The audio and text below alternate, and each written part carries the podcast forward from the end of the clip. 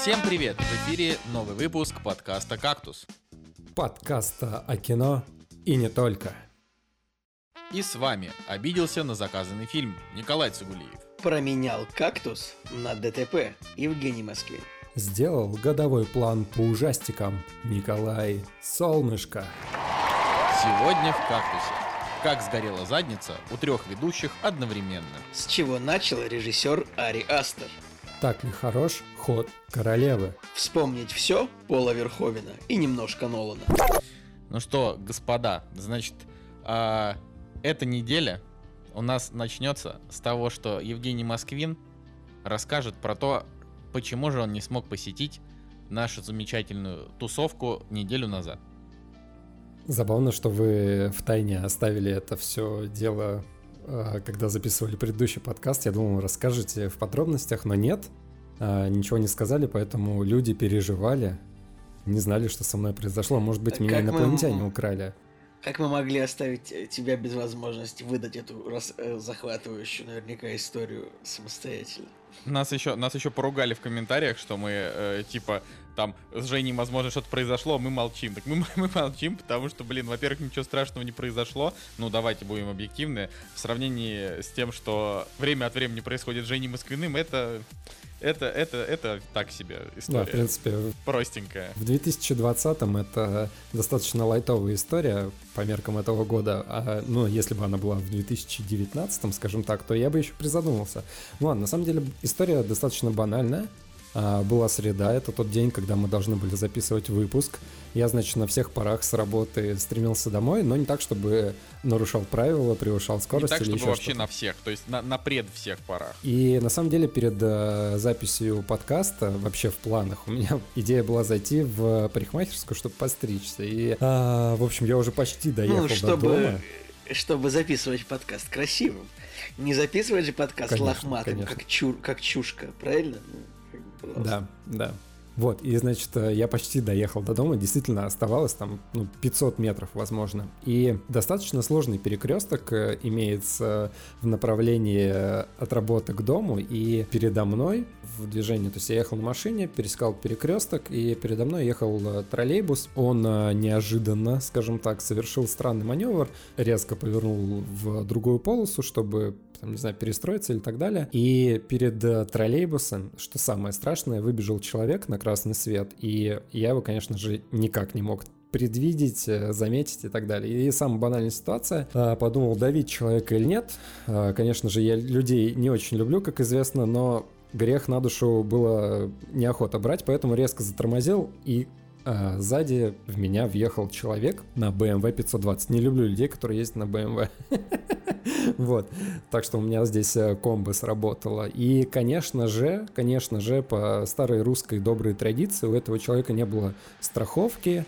А, Он только что купил машину, не успел себя оформить, э, то есть вписать свои данные в свидетельство. И, в общем, э, закрутилось, завертелось, то есть э, вызвали ГАИ, ГАИ ничего не захотели делать, то есть началась там бюрократия с, со страховой, с представителями полиции. Вывод из этой истории на самом деле такой. Самое печальное, что я пропустил выпуск предыдущий, потому что я посмотрел фильмы, которые вы обсуждали в прошлый раз. Фильмы мне понравились. Я хотел обсудить э, с вами данную тему. Плюс э, Николай рассказывал про мафию. Мафия это, господи, игра моего детства. И я подумал, господи, ДТП было вообще не в тему. Вот. Ну и э, если без шуток, то самый ужасный вывод то, то, что люди вообще, вот, э, которые, допустим, не оформляют ОСАГО, да, выезжают на дороге общего пользования вот в таком как бы виде, да, им как бы пофигу на себя, но они не думают о других людях. Ну ладно, человек попался более-менее вменяемый, он был, э, он как бы признал вину, такой, да, давай я сделаю все, что нужно, там, если что, мы задним числом как-нибудь все оформим.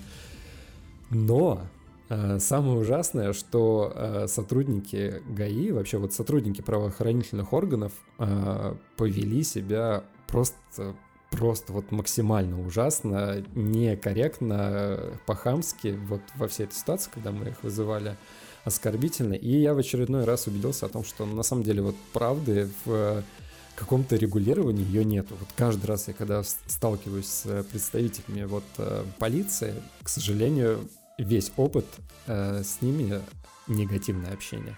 Ну ничего, на самом деле вот неделя прошла, и там бесчисленные жалобы и просьбы, жалобы, в общем, вот какой-то такой вот набор из э, разбирательства он все-таки возымел дело, и вроде как страховая все-таки разбирает э, мой случай. Ну, я, я как человек, у которого никогда в жизни не было э, своего транс, транспортного средства, я вообще даже не представляю, как э, как, как, как с этим разбираться. Но Николай у нас больше в этом плане профессионал.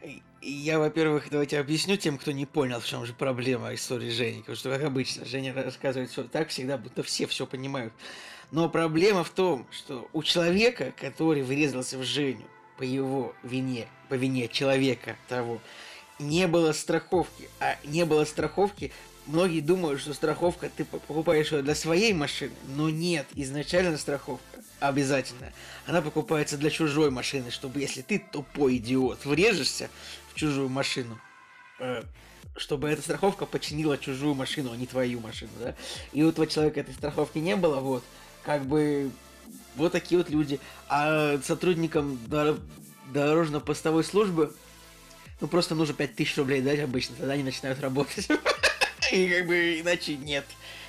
Да, там на самом деле такая ситуация, что вместо того, чтобы приехать и пять минут э, кричать э, с пеной у рта о том, что водители все идиоты и, та, и так далее, можно было просто эти пять минут спокойно сказать, что вот здесь делается так, так и так, да, и оформляется то-то, то-то и то-то, и все, пожалуйста, вы свободны. Никаких жалоб, э, все свободны, все счастливы. Но нет, господи, мы живем в какой-то странное, в странное время. Не знаю, может быть, ковид, может быть, 2020 так на людей влияет, что они все нервные и несчастные. Но я опять же повторюсь о том, что а, я больше всего расстроен из-за того, что я не смог с вами как-то записать, потому что делать Чикагской семерки, мне вот на самом деле очень сильно понравился этот фильм, хотя, вот в двух словах, да, хотя предрассудки к этому фильму были такие, опять демократы, республиканцы, опять судебное заседание, господи, в гробу я это все видел уже по 300 раз, и что может быть, из, что может быть интересного в этом фильме? А нет, на самом деле очень интересно и крепко снят э, фильм, и актеры классные. Саша Барон Коэн вообще потрясающий актер, как мне кажется. И, соответственно, я посмотрел э, «Дело Чикагской семерки», и когда а, мы ждали три часа э, экипаж ГАИ, то я за это время успел еще и Барат первого посмотреть, э, потому что не смотрел его на самом деле ранее. И все благодаря тому фильму. И «Октябрьское небо», господи, столько времени ждал, э, чтобы посмотреть этот фильм. В октябре не смог его обсудить, вот теперь приходится в ноябре про него говорить. Я вроде как понял ваши отношения к этому фильму, я согласен. Те, кто, допустим, смотрел Билли Эллиот, мне кажется, Билли Эллиот, он более такой контрастный, более яркий, возможно, более смешной и не такой серый фильм, хотя ровно играет на ту же тему, на, с, те, с теми же абсолютно персонажами, только за место космоса а, там человек, который заним, хочет заниматься балетом. Так что вот, на самом деле, если выбираете если, или «Октябрьское небо», или «Билли Эллиот», я бы «Билли Эллиот» на самом деле посоветовал. Женя, Женя наконец, э, как это, выговорился, да, за, за, всю, за всю ту неделю выговорился. Да, да, да. Да. Николай. Да, но это было, это была, это была великая история, которую можно было как бы ну, в двух предложениях рассказать, а не в 50. Это как, и любая история. Ну не, не, любую, не любую историю можно рассказать в двух предложениях. Я сейчас не вспомню какую. А у меня сейчас я, я забыл. Ну, смотри, смотри, Николай. Значит, история Николая Цигулиева. А, значит, э, вот история номер один. У меня ковид, Первое предложение «Я недоволен государством». Второе предложение «Вот тебе, пожалуйста». Ну, то есть это вот любая история. А, да. А, что сказать? Э, если ориентироваться на интро нашего выпуска, э, что я немножечко обиделся на это самое, на заказанный фильм, э, просто вот я считаю, что слушатель продал нам Э, в ироничной форме, типа плохой фильм, несерьезный под видом серьезного. И, я просто немножечко не за то, чтобы такое происходило, если, вашему, если вам интересно мое мнение. Поэтому я чувствую себя немножечко обиженным после просмотра э, того фильма, который нам заказали на этой неделе. Видишь, Николай, это, это обратная сторона обижен. богатства. Обратная я, да, сторона я, богатства нет, это нет, боль. Нет, нет, Жень, я на самом деле фильм заказали иронично, но я, я обижен не иронично. Я обижен серьезно. То же самое и у меня было с человеком, который в меня въехал. Он такой, ты что, иронично обижен на меня? Я говорю, нет, я серьезно на тебя обижен. Как у тебя не могло быть страховки? А, ладно. А, на самом деле, я, я просто поймите меня, я всю неделю вот этим всем делом занимался, приходилось с работы отпрашиваться, чтобы пройти бюрократические круги ада. И сегодня вообще первый день, реально неделя прошла. То есть в среду было ДТП, сегодня в среду записываемся. Неделя, и сегодня первый день, когда я могу спокойно вздохнуть, уже подумать о чем-то другом а, и поговорить со своими друзьями. Да, Жек, это ты сейчас так думаешь, а на самом деле за окном сейчас у твоей машины колеса откручивают. Прости, нет, конечно, этого не происходит. Я не удивлюсь, не удивлюсь. Вообще, этот, этот год, правда, что-то, ну, как бы... Э, а вообще, э, а вообще, вот прям сейчас, в данный момент, начинаются выборы в, выборы в президента Америки, да, э, мы записываемся на этой неделе на сутки раньше, чем это происходит обычно, и я как бы тоже немножечко расстроен по этому поводу, потому что я надеялся, что к моменту записи уже можно будет констатировать поражение Трампа, например, или не поражение Трампа, но, увы, придется до следующего выпуска это отложить, когда уже эта новость будет не так актуальна. Ну да и ладно. Вот. Мне, кстати, забавляет о том, как э, американские актеры в Твиттере, в общем, вот поголовно, да, часть там за одну партию, часть за другую партию, и они, соответственно, там начинают в Твиттере устраивать баталии.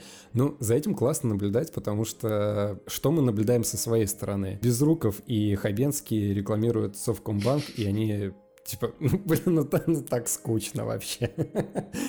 вот, поэтому вообще вот в Твиттере там Не, ну, за каким-нибудь ну, ну, Заком Брафом или... Ну, еще есть, типа, когда у нас тоже происходят какие-то политические события, тоже а, выстраивается какая-нибудь шайка придворных актеров, типа того же Безрукова. А, кто там еще из актеров у нас рекламирует все это? Блин, я забыл всех придворных актеров. Кто? Михалков. Да, они просто рекламируют все в одну сторону, а я да. не могу припомнить, чтобы были какие-то другие актеры у нас, которые бы э, топили за противоположную сторону. Ну, то есть, когда вот прям явно так свое мнение высказывается, просто, ну, действительно интересно наблюдать за всем этим, хотя до этого никакого дела нет. Давайте лучше спросим, как у Николая дела. Нормально у меня дела. Давайте, давайте мы. Э, судя по тому, что, э, судя по тому, что он мал, молчал, и вот когда его спросили, он явно обернулся от, чего, от какого-то более интересного занятия. А, наверняка сидел там в приставку в какую-нибудь играл свою, одну из бесчисленных. Да блин, невозможно. Невозможно. Я прошел май. Короче, у меня были выходные, и в эти выходные, э, значит, мы никуда не ходили, и я просто закрыл контент-план. Э, во-первых, я досмотрел первый сезон прослушки. Э, и, и все, ну, то есть могу, могу э, сказать, что Первый сезон прекрасен, мы уже посмотрели несколько серий второго, и там тоже все очень хорошо. Still The Wire is the best, так что всем советую. А потом, значит, мы посмотрели фильм «Реинкарнация», о нем я чуть-чуть попозже расскажу. Посмотрели, значит, даже не знаю, ну, наверное, большую часть «Хода королевы», про которую мы тоже сегодня с Николаем расскажем. Uh, ну и, и что-то и что-то еще. Короче, мы все в их... А, я еще дочитал, дочитал книжку одну, которую я там читал. И поэтому так получилось, что, э, получается, выходные были продуктивны, но не, не то, чтобы я доволен, конечно, на 100%, потому что Потому что по факту к сегодняшнему выпуску э, я пришел вместе со всеми вами, значит, человеком, который посмотрел фильм Мэй. вот. А этот фильм, он э, немножко сбивает э, ориентиры прекрасного. Ну и э, что я еще могу сказать по поводу э, финала мафии? То, что, честно говоря, я, конечно, ожидал э, все-таки большего, хотя бы хотя бы с точки зрения, ну, просто финальных каких-то сцен, а он настолько банальный, что вообще до ужаса. То есть, по факту, э, сценарий вообще не предложил никаких, э, вообще ни, ни, никаких, не то что свежих идей. Понятно, что игра старая, но как-то вот он вообще не поработал над тем, чтобы чтобы можно было почувствовать какую-то инновационность. То есть ты просто как, я не знаю, как смотришь фильм Скорсезе 80-го года, только с джойстиком в руках. Ну, такое. Так ну, что да, такие дела. Да. Слушай, вот, расскажи я... по поводу книги. Ты ее до конца прочитал, правильно? Как какой? Ну, я Уве, Ну, Уве прочитал до конца. Вторая жизнь УВА, да. Да. Тебе понравилось в итоге? Да, мне очень понравилось. А, вот, Женя хочет обсудить книгу, потому что это единственная книга, которую Жека прочитал за последние годы.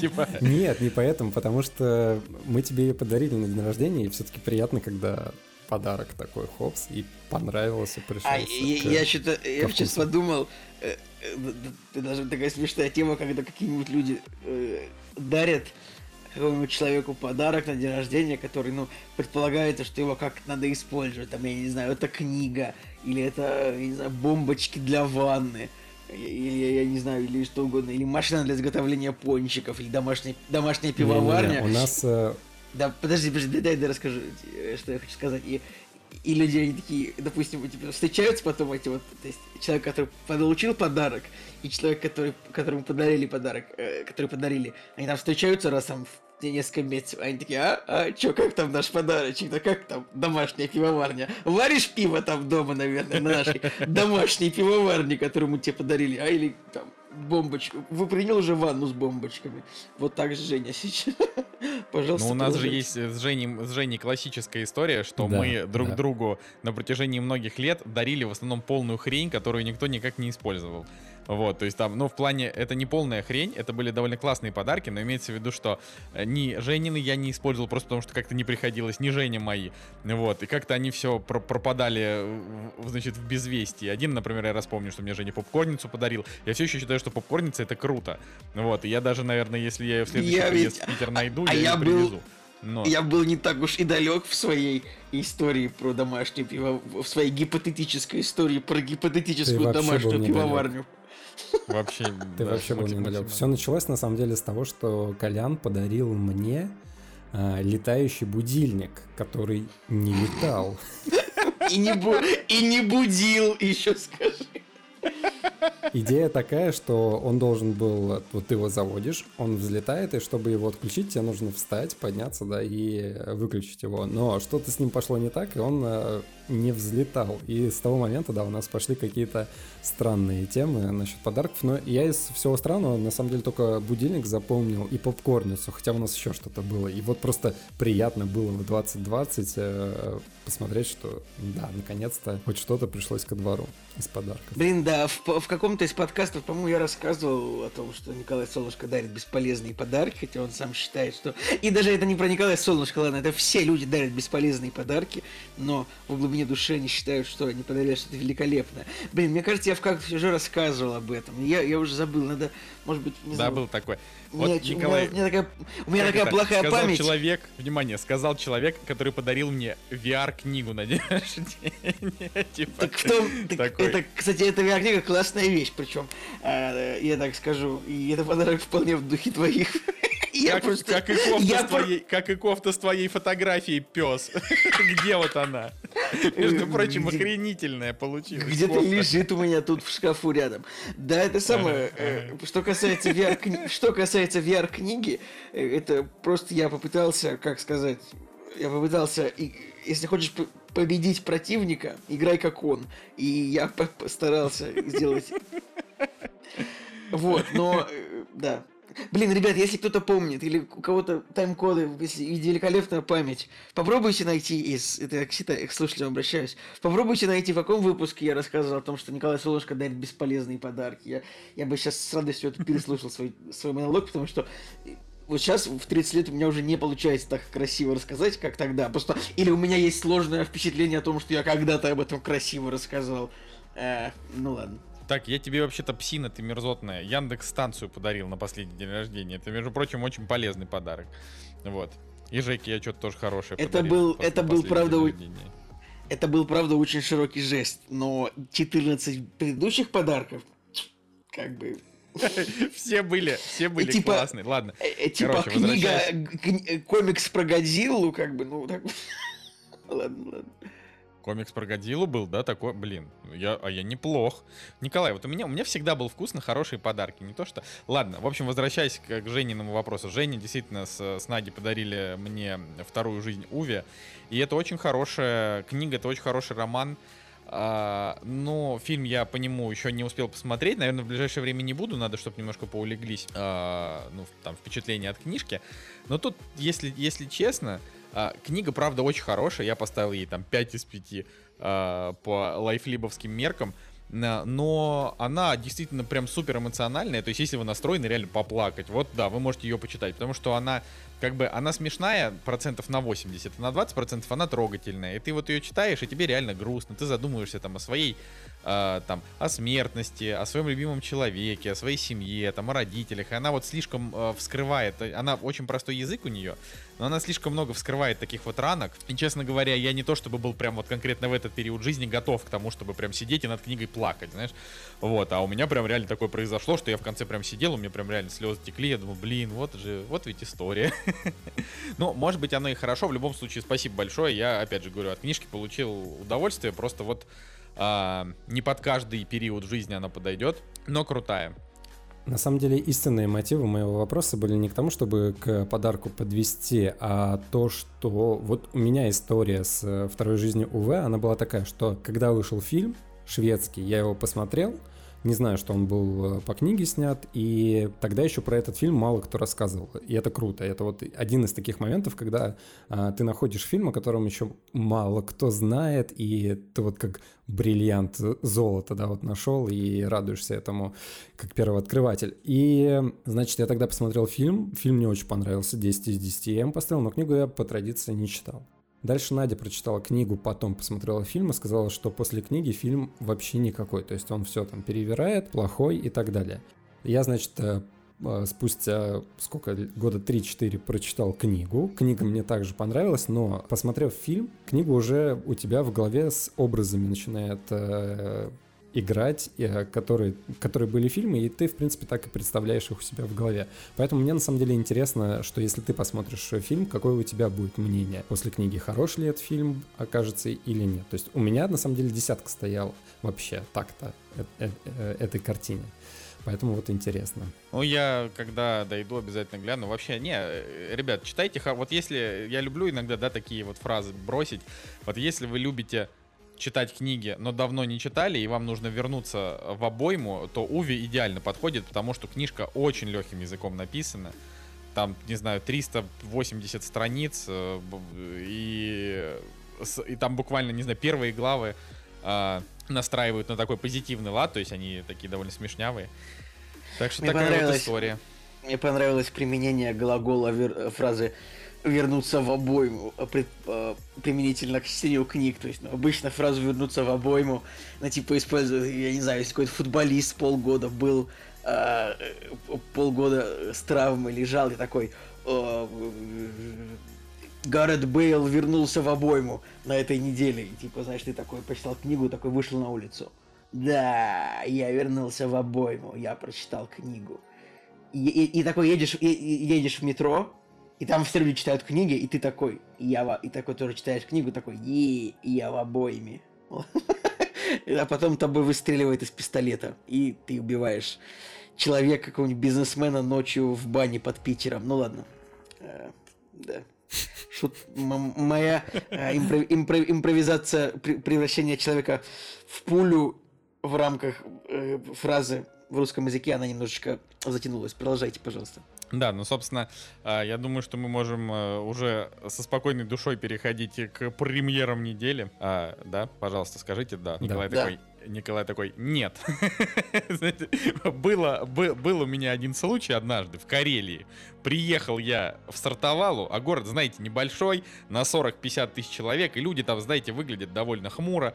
Так вот, заблудился я там, значит, около полуночи. И думаю, куда идти? Подхожу к бабке. Ну, Великолепная, конечно, история, Николай, но в Сартовале, чтоб ты знал, живет 18 тысяч человек, никакие не 50-40. Вот так ну, видишь, Николай, хоть немножко мы из тебя что-то и вытащили. И, и более того, я тебе скажу, что слово сортовало, оно не склоняется, как ты склонил. Хотя я, я, я, и сам скло, я и сам склонил это слово, но я вовремя, вовремя поправил, вовремя исправился.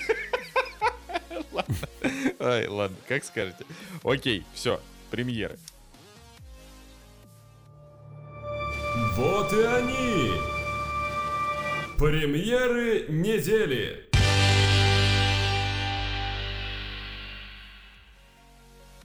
Премьерный день 4 ноября 2020 года. И я должен сказать, господа, что уже 4 ноября, меньше двух месяцев, и 2020 год наконец-то закончится. Мы, конечно, Так что, ребят, абсолютно... ребят, Э, Всем пора искать хату на Новый год, типа, кто еще не озаботился этим вопросом. Николай прав. Мало того, что нужно искать хату, а, нужно еще и готовиться к тому, что 2021 год он лучше не будет.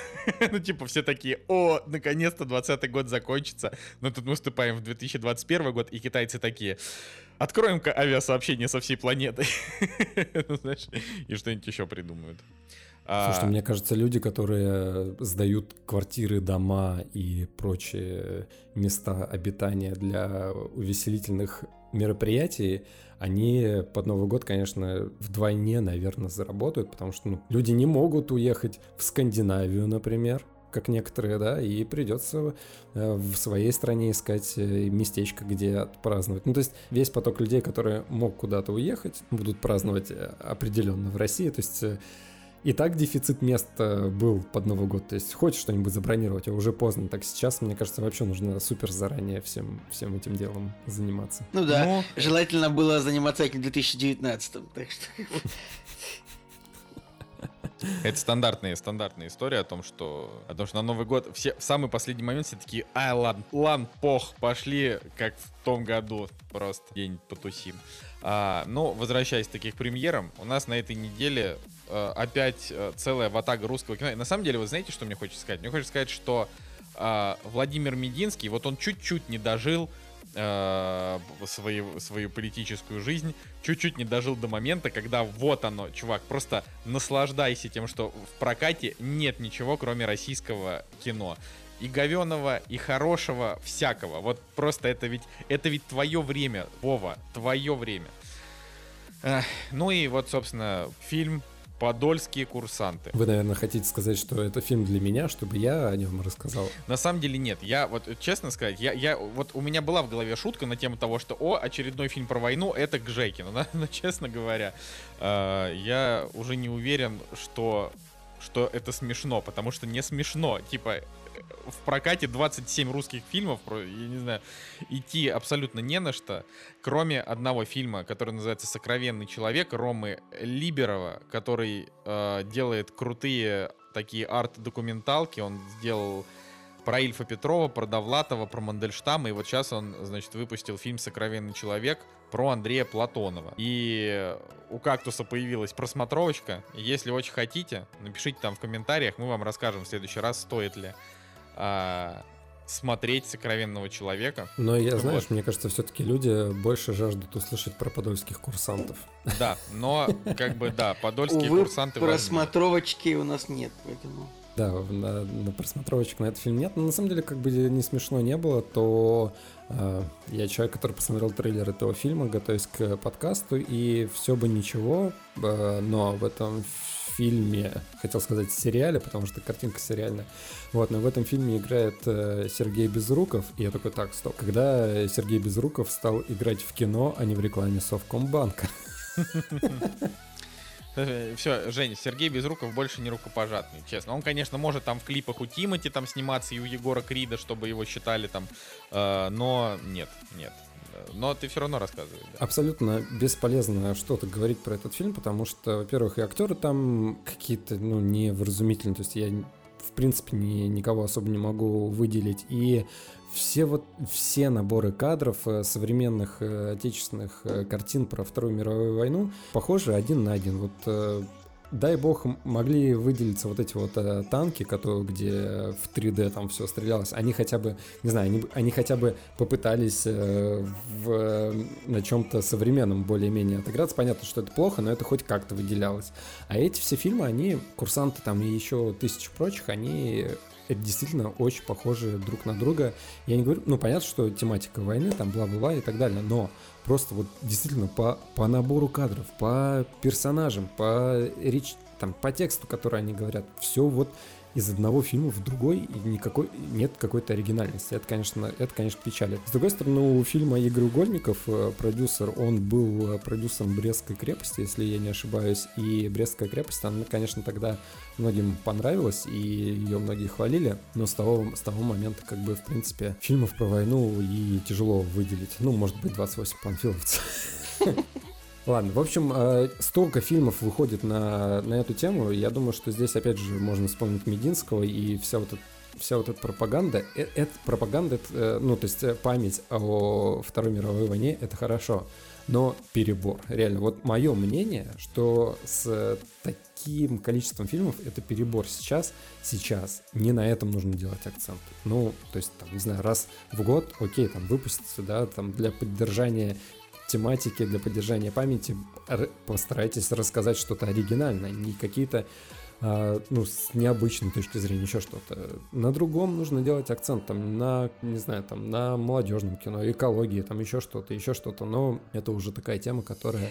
Жек, ты открываешь, открываешь ящик Пандоры, если молодежное кино, типа, люди посмотрят, а молодежное кино это как, это американский пирог? Так мы сейчас снимем Русский Не, пирог. Ну, понятно, что во всем... Да, да, да. Мы же все любим э, э, ремейки делать. А, да, в общем, просто, я не знаю, печально. Я каждый, каждую неделю смотрю, каждую неделю выходит фильм про Вторую мировую войну. Они просто качество, они, во-первых, качеством не выделяются. Короче, они мало того, что они сами по себе не выделяются, так они еще и качеством не выделяются. Поэтому, в принципе, смотреть одно и то же, ну, я не знаю, ну, типа, окей, ходить каждую неделю на фильм про войну, круто, конечно. Но, не знаю, это не мое. Вот Кольская сверхглубокая, это круто. Кольская сверхглубокая, что-то, что-то, конечно... Uh, то есть, опять же, это фильм, который никто не посмотрит, потом он появится бесплатно на, на кинопоиске, и его там же тоже мало кто посмотрит, но, возможно, на этой неделе у него чуть больше шансов uh, быть замеченным. Не знаю, если бы, если бы я выбирал вот если бы сейчас не было ковидных времен, и я бы намеренно не ходил в кино, просто сейчас уже потому, что это, честно говоря...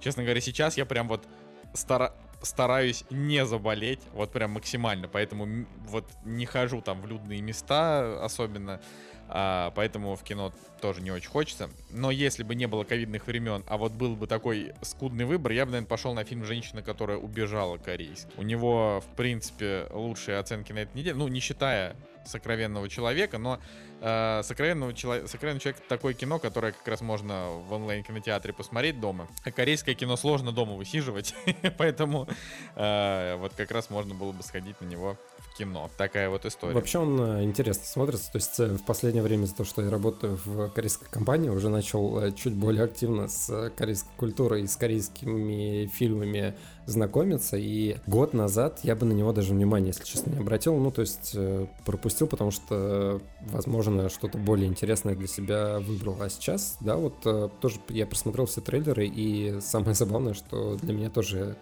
относительно этот проект интереснее других. Но на самом деле, среди всего прочего, давай про Кольскую сверхглубоко еще пару слов скажу, что гремит фильм в медиа достаточно много. То есть э, как-то вот у меня и друзья, и коллеги почему-то про этот фильм общаются. Я вот не знаю. И мое внутреннее расположение к именно с точки зрения кинематографичности для отечественного кино, ну, неплохо. Мы уже про него рассказывали. Я к тому, что и постер, в принципе, какой-то я необычный. Бы... И... Так бы посмотрел бы его, кстати, ребят, если у него будет рейтинг больше, чем 6,8.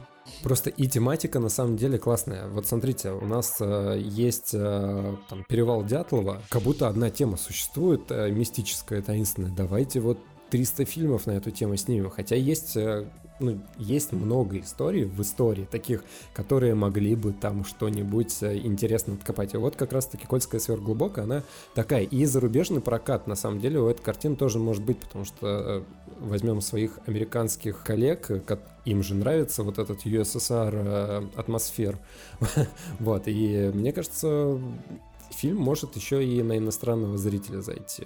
Вот. Но из крупных премьер, вот прям, знаешь, где можно сказать, вот есть известный режиссер и относительно известный актер, выбивая долги а, Дэвида Эра и с Шайм Лабафом. Это же тот, тот фильм, где Шайа Лабаф специально для этого фильма набил себе реальные татухи, чтобы быть вот прям стопроцентно в образе, но 4,8 оценка. Ну да, ради фильма с рейтингом. Пусть он набьет под этим фильмом, э, если он набил себе татухи, а пусть он под татухами набьет еще рейтинг фильма 4, IMDb 4,7, вот такую татуировку можно добавить еще. А, кстати, нужно тоже сказать, что на этой неделе выходит э, фильм, который э, в оригинале называется «Откуда...» он, В общем, выходит фильм по названием «Откуда ты родом?» В оригинале «Могул Маугли», я даже не знаю, что как это перевести, но вот у этого фильма неплохие оценки э, критиков и прессы. Также у него есть какой-то специальный приз Берлинского кинофестиваля. Откройте этот фильм, довольно интересный сюжет, как бы про музыканта, который заболевает болезнью, вынужден с ней бороться. И очень удивительно, что это фильм, в главных ролях играет актер Риз Ахмед, который играл злодея в фильме «Веном». Нет, и он так, ты этого? И он также написал сценарий к этому фильму. А, это довольно, довольно любопытно. Вот так вот. Может быть, это, это прям вот супер авторское, это, это Иван Филмс прокатывает, это авторское кино, на которое э, с трудом, конечно, мы вряд ли все пойдем, но вот такое выходит, и у него 6,8 MDB, как ни странно, что достаточно высокий рейтинг по меркам фильмов, которые выходят в карантинное время. По меркам, да. Вот э, с, с каждым, с каждой неделей наши, так сказать, наши предпочтения, они все, все как-то вот э, становятся, э, как это, все более и более гибкими. Однако я, конечно, все, все еще, все, все еще не склонен смотреть дерьмища. И вообще надо сказать, что 2020 год это, конечно, однозначно, э, это однозначно год типа победившего Netflix, я считаю, потому что в этом году Netflix много всего э, выпустил интересного, наверное, по большей части документалок больше крутых, чем конкретно сериалов, но и сериалов тоже, и всяких больших кинопремьер, ну, то есть, э, на, на так сказать, э, не очень больших по меркам рейтингов, но больших по меркам домохозяйств, которых посмотрели, поэтому, да, в общем, нужно, нужно стараться да. да, у меня по поводу премьеры есть еще такая история. Помните, выходил фильм э, две недели назад, мы обсуждали Франсуа Озон «Лето 85», и, значит, э, тоже общаюсь в кругу кинолюбителей, скажем так, по поводу фильмов, и мне говорят, вот сходил на Франсуа Озона «Лето 85», я такой, ага, это тот ЛГБТ. Они такие, ну да, ну да. Я такой, окей, ну и как фильм? Ну, как бы там. А, ребята высказали свое мнение и спрашивают, а ты-то что, ходил? Я говорю, слушай, я не ходил на самом деле, но и у Франсуа Зона я ничего не смотрел. И здесь наступил тот момент, вот этот мой любимый, когда тебе говорят, ты что, ничего не смотрел у Франсуа Озона? И я такой, ну да. И это это вот э, обожаю эти моменты. И просто дальше в ответочку было такое, что я говорю, слушай, ну я посмотрел трейлер э, «Лето 85», и мне показалось, что этот фильм частично похож на «Талантливый мистер Рипли», потому что тоже там есть отношения между мужчинами, в которые вкле вклинивается девушка, да, и получается яблоко раздора такое. И мне человек говорит, человек, который посмотрел Франсуа Озона, и он говорит, подожди, талантливый мистер Рипли? Я говорю, ты что, не смотрел талантливый мистер Рипли? Эта ответочка была в течение 10 секунд. Гораздо, гораздо было бы веселее предъявить за ты что не смотрел какое-нибудь более ироничное кино. Например, Мэй. А теперь, кстати, мы можем так делать. Настолько иронично, что... Ой, да. ну, я думаю, что мы можем идти тоже дальше, потому что все, все еще все очень плохо. Э, и ничего, ничего пока радостного не предвидится. «Кактус» — подкаст о кино и не только. А, собственно, начнем мы с того, что мы с Николаем Цигулиевым посмотрели как раз такой плавный переход, да, от Netflix, про который я сейчас говорил. Посмотрели «Ход королевы», который на самом деле называется «Ферзевый гамбит». А, это мини-сериал из семи эпизодов а, про выдающуюся шахматистку. Вот, Николай, расскажи поподробнее что-нибудь, что ты вообще можешь сказать. А, значит, это мини-сериал, это экранизация романа писателя Уолтера Тевиса. Роман вышел, кстати, в 80-х годах, добрался до телеэкранов сейчас. И это семисерийный сериал о том, как э, маленькая девочка, лишившись родителей в детстве, попадает э, в приют в детский. И впоследствии там, там она учится играть в шахматы с помощью уборщика, который живет в подвале. да, э, и дальше она как бы, ну, становится шахматисткой. Вот весь сериал об этом. Я единственное, я хочу сказать, что я что-то это я попал в какую-то невероятную временную петлю сериалов от Netflix, где э, ну ладно, в прошлый раз это была временная, это была петля лесбийских отношений, но сейчас вот я посмотрел, получается, четыре подряд э, сериала, где главные герои как бы сироты. Это сначала была Энола Холмс, и ты можешь говорить, что там у нее есть мама, но по факту, типа, это сериал про девочку, это фильм про девочку-сироту, э, которую, значит, там все кто-то пытается усыновить, и она там бегает по этим пансионам. Согласен, Николай, со мной? Да, да, ну ты продолжай. В такой трактовке. А, потом это были «Призраки поместья Блай», то, что значит, главная героиня приезжает работать гувернанткой в дом к двум детям-сиротам, у которых погибли родители. Дальше была сестра Рэтчет, которая является, блин, ну, сиротой тоже, и она э, тоже в детстве мыкается к приемным семьям. И четвертый фильм подряд примерно про это то же самое. Я так, я не знаю, просто, просто очень странно, что подряд. И во всех этих фильмах обязательно вот есть какое-то такое поместье, построенное в 19 веке, в котором эти герои э, живут или учатся. Да, ну ладно. Отходим вот от э, общего фона, от, э, от общего фона впечатления от Netflix к частному. Что же такое «Ход королевы»? Я так скажу, это, это достойный сериал, это достойный сериал, но Тут нужно вообще самое, самое основное, нужно понимать, что э, на данный момент у этого сериала, наверное, самый высокий рейтинг в этом году среди новых сериалов. У него э, невероятные... У него невероятные 8,6 на кинопоиске, 8,9 на MDB, при этом на MDB 28 тысяч оценок. Вот, и это учитывая, что главная героиня на минуточку белая и гетеросексуальная. вот, это прям важно. А, и как бы я, ну, то есть, я, наверное, я бы за него не взялся, если бы не если бы не просто 20 знакомых человек, 100 постов на Фейсбуке, и все такие, блин, ну надо смотреть, надо смотреть, и я подумал, ну если мы его не посмотрим, нас заклюют.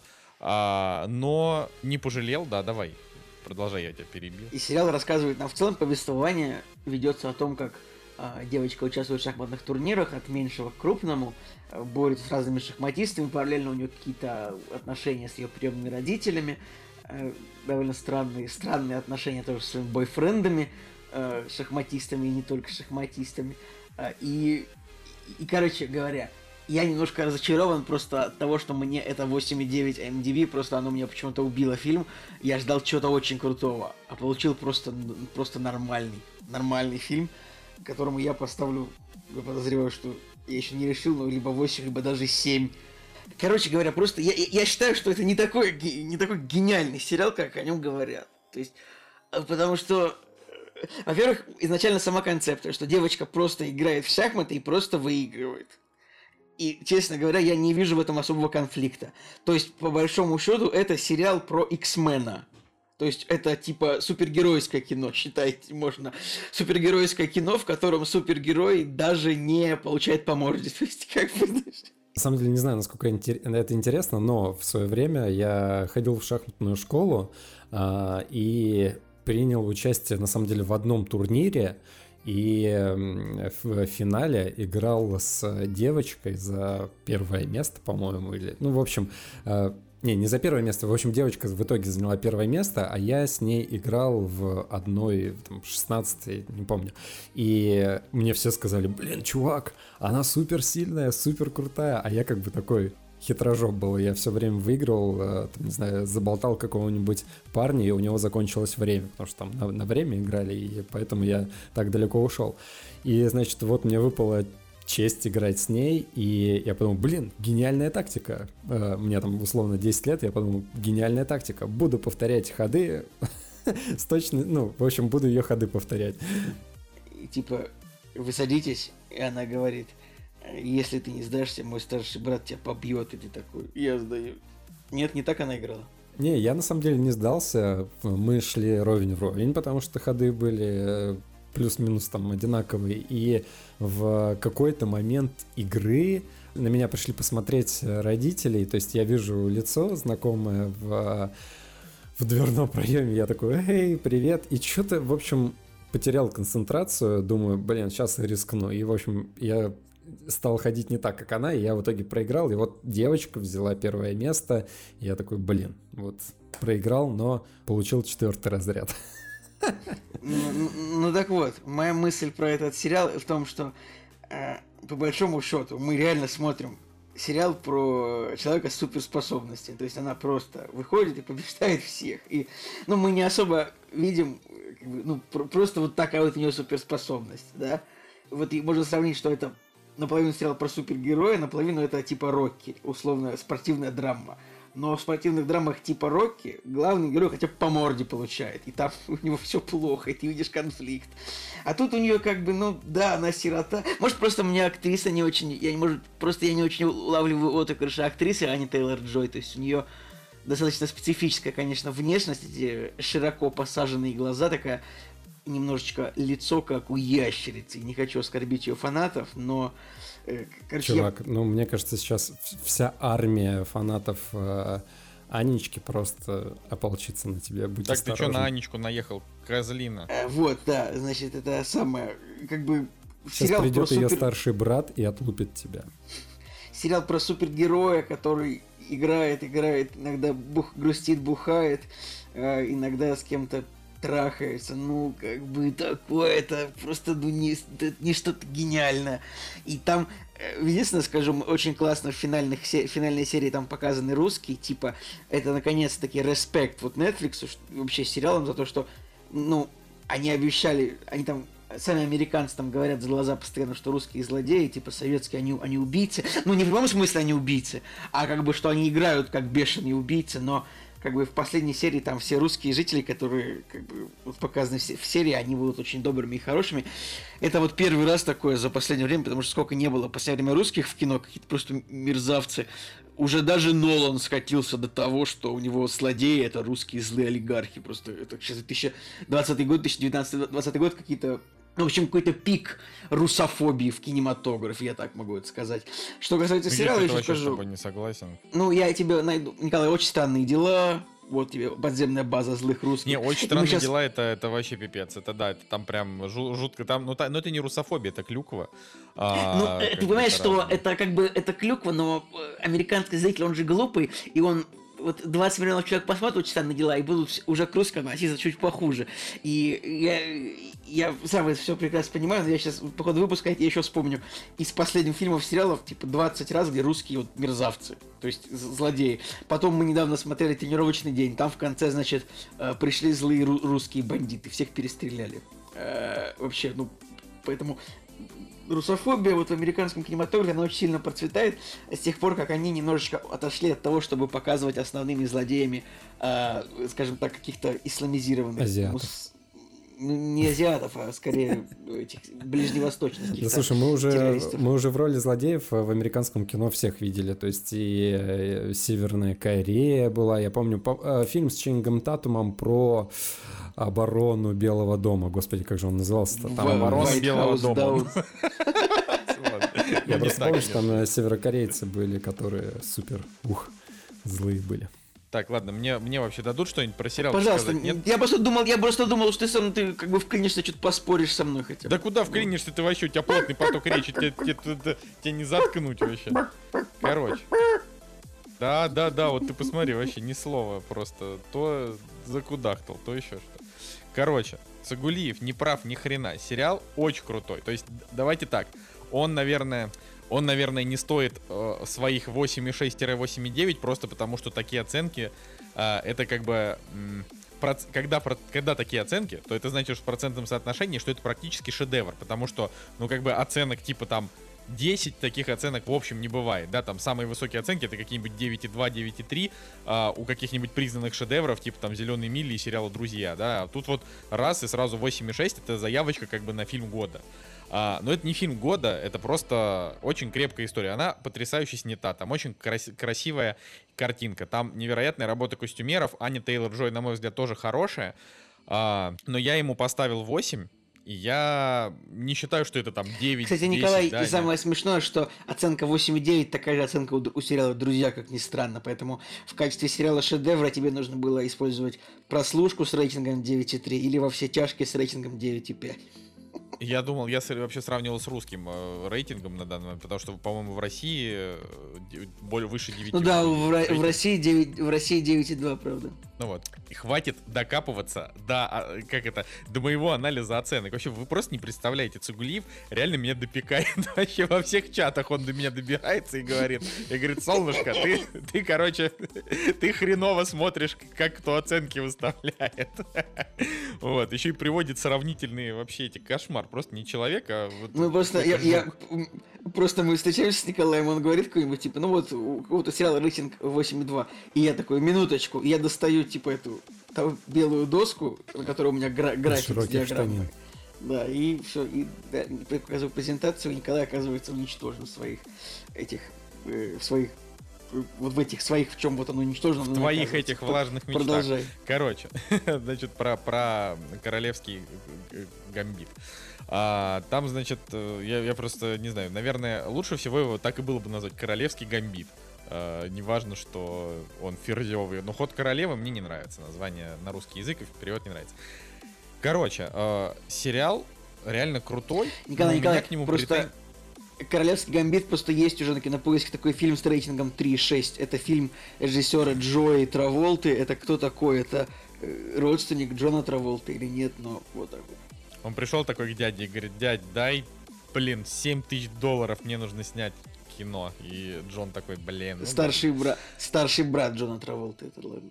А, это старший брат, блин, я думал, что Семиди- это се- какой-нибудь кузен. 70-летний. Это грустно на самом деле, честно говоря. И у Джона-то не все хорошо, а тут еще. Ладно, неважно. В общем, ход королевы э, обязательно надо смотреть, я его очень советую. Ну, вот мои, мои претензии, они заключаются к тому, что это не байопик, и, соответственно, э, То есть, да, нельзя- это, выдуман, это выдуманная история. Это, это меня, на самом деле, к третьей серии меня это немножко расстроило, потому что я был уверен, что это, типа, основано на реальных событиях. Я такой, а, так это Не, фантастика. было. о». У меня, у меня не было такой, такой проблемы. Типа, а, это имеется в виду, что это не байопик, поэтому а, если бы это был байопик, то тогда странности персонажа можно было бы понять, потому что он типа такой был, и вот, ну, то есть у него был там по жизни так- такой характер, например.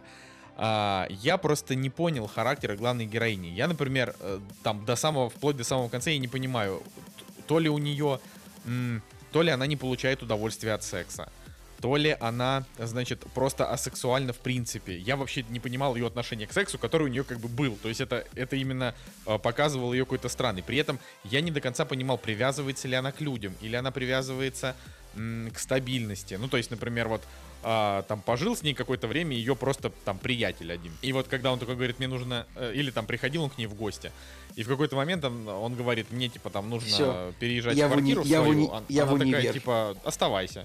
Что ты говоришь? Ну, он такой, типа, все, я в универ, типа, пока. Не, ну, я имел в виду, что сначала он такой говорит, мне нужно снять квартиру, а она говорит, давай ты поживешь здесь. Он такой, ну давай. А потом там через какое-то время, не знаю, там через месяц, через два, через три, сколько там, он говорит, ну я все-таки уезжаю. Она такая, ну ладно. Ну, то есть, как бы, и ты, ты просто не понимаешь, как она реагирует, и по факту тебе эм, рисуют персонажа с тяжелым детством, э, с психологической травмой, которая была нанесена там ее матерью, а, ей э, там она прошла через детский дом, да, но ты все равно не понимаешь, то есть тебе как бы тебе не дают э, нормального пояснения, что с ней. Э, по большей части она просто импульсивно что-то делает э, и там употребляет всякие вещества, типа там, не знаю, бухает, курит, пьет, э, жрет транквилизаторы. Поэтому э, за вот этим всем, то- и при этом реально она настолько много всего употребляет в кадре, что ты как бы за ней не видишь прям человека. То есть очень мало э, Вот в каких абсолютно сценах. согласен. Вот, поэтому я вообще именно что отношение ее к происходящему, или там это ее вот ее душа, ее душу плохо видно, непонятно. Давай, Николай. Да, ты не, ты не можешь, ты не можешь просто словить эмпатию с ней, да, потому что не понимаешь, что она чувствует. То есть, например, вот а, умер там ее близкий человек. И вот она вроде как слезинку проронила, потом в следующей же сцене она уже там начала какие-то другие вещи делать, как-то... Ну, то есть, я просто не хочу спойлерить, опять же, это очень классный сериал, он интересный, он за- захватывающий во многом. А, он реально смотрится на одном дыхании, он очень э, такой, как бы он такой легкодоступный для, для взгляда, он не утомляет, в общем, это прикольный. Но я, правда, вот персонаж Тейлор Джой, он какой-то прям вот какой-то прям неясный. И поэтому ты не можешь, вот, то есть тебе интересно смотреть то, что происходит в сериале, но героиня, она какая-то вот, э, не знаю, какая-то она не не раскрытая, на мой взгляд. Вот, ну и э, я не, не совсем с тобой согласен с тем, что ей все давалось легко, то есть как раз-таки где-то на третьей серии я сказал, что типа, блин, она вообще начнет проигрывать, и она начала, ну то есть она там проигрывала кучу игр подряд. То есть, например, по, по большей части она как раз э, очень быстро взлетела на Олимп, потому что всех подряд побеждала, а потом, когда она начала сталкиваться с серьезными игроками, она начала проигрывать. И тут тоже не до конца понятно, то есть, например, э, ну давайте, это сейчас такой крохотный спойлер, но он, опять же, на восприятие, он на ваше никак не повлияет, потому что как бы сериал, там, сериал не про какие-то конкретные отдельные моменты, он в целом. Ну вот, там есть, значит, момент, что она а, значит, вот она всех побеждает просто, и ты, как бы, ты, ты не можешь понять, почему, то есть тебе просто объясняют, у нее там был талант к математике, и она очень быстро освоила шахматы там в восьмилетнем возрасте, и э, поэтому она такая крутая. И вот она, значит, всех побеждает, но когда она доходит до реально топового игрока, она ему очень быстро проигрывает. И ты смотришь на это и такой думаешь, так а почему ты ему проиграла? Что тебе, то есть, окей, ладно, он умнее тебя, но что конкретно, то есть, до этого она там, я не знаю, 10 человек одновременно она могла с ними играть, вообще никак ее э, эмоции от этого не двигались, а тут она вдруг начала нервничать и что-то проиграла. Вот для меня, правда, непонятно. То есть, например, если бы, ну, это же по книге, я не знаю, как это написано в книге, но я, э, мне бы хватило пояснения, например, что, э, ну, там, ей не, ей не хватило, не знаю, допустим, немножко мастерства, но каждый раз, когда ей кто-то из персонажей говорит, ты недостаточно хорошо играешь, она его там обыгрывает в три хода. Ну, вот как- как-то так. Поэтому я до самого конца тут, не понял. Тут, тут Николай что... очень прав. Ты закончи, да, и я тебя тоже дополню. Я, я просто, да, хочу закончить, что я, типа, э, я, не, я не могу понять, э, не могу понять ее что, что, что как бы препятствует ее успеху, а это значит что? Ну, то есть это значит, что по факту э, при, всей, при всей талантливости постановки актеров и прочего, здесь есть реальные такие дырки в, в сценарии, которые... М- которые заметны только если прям докапываться. Ну, то есть, если ты сидишь и такой думаешь, блин, ну вот, да, это правда. Если, если расслабиться, чисто вот расслабить голову, э, то это хороший такой жизненный э, сериал с, на мой взгляд, классной актрисой. Она, правда, Аня Тейлор-Джой себя раскрыла в этом плане. А, наконец-то на нее там и приятно посмотреть. И вообще, опять же, костюмы, э, работа в костюмах прям классные, очень стильно. Вот, но по сценарию реально ты не понимаешь главную героиню. И ты как бы приходишь к финалу, э, без мнения по ее, ну, там, на, на ее счет. То есть у тебя есть мнение про всех, про все ее окружение, ты понимаешь, какой была ее мать, а, какой была ее приемная мать, какой был там ее приемный отец, какая-нибудь подружка чернокожая, там все ее эти фанаты, а, все мужчины, которые помогали, там шахматисты, с которыми она как-то была связана, а вот ее не понимаешь. Я как бы вот ну, я даже не знаю, как относиться к сериалу, в котором не смогли раскрыть до конца главную героиню. Ну, сложно. Вот. Тут действительно очень правильно Николай сказал. А, непонятно, почему она выиграла сейчас, что ей мешает выиграть сейчас, и поч- что ей мешает выиграть в этой партии, и типа почему вот она типа такая посидела, что-то посидела, и все-таки выиграла этого шахматиста, которого проиграла в прошлый раз. Ну то есть, не знаю, может быть это просто специфика шахмат, что неизвестно, как можно показать этот процесс.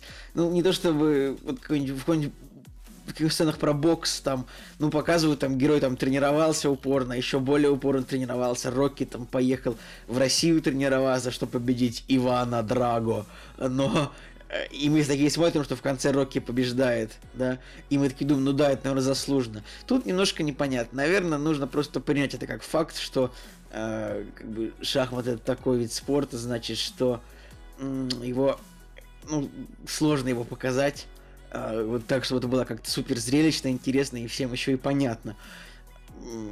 У меня, кстати, да, да, да, да. Продолжай, Николай. Что у тебя слова закончились? Ну, короче, я думаю, что на этом можно завершить. Можно сказать, что режиссер Скотт Фрэнк, у него есть еще один мини-сериал на Netflix «Вестерн», а, который называется «Забытые богом». У него тоже высокие рейтинги, 7,5, 7,6 э, кинопоиск, 8,3 MDB. То если вдруг кому а, кому-то, например, кто-то посмотрит «Ход королевы» и подумает, я вот хочу еще. А, на, на мой взгляд, правда, это в целом очень талантливая работа, и спасибо Netflix за то, что они там дали на это бабло. А, я, я доволен. Мне только, только вот э, хочется немножко как бы поприставать к тому, что они недостаточно влюбили в меня героиню. А я вот, я, я люблю, когда у меня просыпается эмпатия к персонажам. То есть, если ты возьмешь даже какую-нибудь Академию Амбрелла, которая вообще по комиксам сделана, а, там и то больше реально эмпатия, то есть э, даже некорректное сравнение. Там вот реально есть эмпатия к каждому из там восьми главных героев. А, кто-то тебя бесит, кто-то тебе там нравится, кто-то нравится меньше, там над кем-то ты смеешься. А, вот, а, а там это, ну, такой, по факту, такой глупенький комикс. А вот «Ход королевы» — это такая серьезная драма, такая с заявочкой, знаете, драма. Э, ну, опять же, конечно, там на какие-то, наверное, серьезные призы, на, наверное, не будут номинировать, но, но возможно, Аня Тейлор-Джой в каком-нибудь а, как, как там это называется? Телевизионная премия. Эмми. Золотой глобус. Э, а, Эмми, да. Эмми, да, вот где-нибудь в Эмми она там вполне э, вполне может вообще взять, э, взять себе там эту статуэтку. Ну и, короче, да. Ладно. На самом деле, если, вы, если вас утомили э, рассказы про этот сериал, э, Аня Тейлор Джонс, э, то все пятое десятое, Джои, да, то все пятое десятое. Друзья, есть фильм 91 -го года, год, когда я родился. «Ход королевы» называется. вот. А, там играет Кристофер Ламберт, и, значит, все по олдскулу. Кровище, убийство, секс, прям такой вот из 90-х на экране. Но у меня претензия к, опять же, к дублерам. В оригинале называется Night Moves, то есть, по идее, ход конем. Так, Жень, а, а, какая королевы. конкретно у тебя претензия к дублерам? Что их видно в кадре, когда они исполняют трюки вместо актеров, или что? Да, да. Вот, э, не знаю, просто вспомнил фильм, который тоже про шахматы. Что касается Короче, я, еще... Я, я недоволен тем, что Николай взял и отругал Аню Тейлор Джой вообще. Не знаю, за что, спрашивается. Хорошая девочка.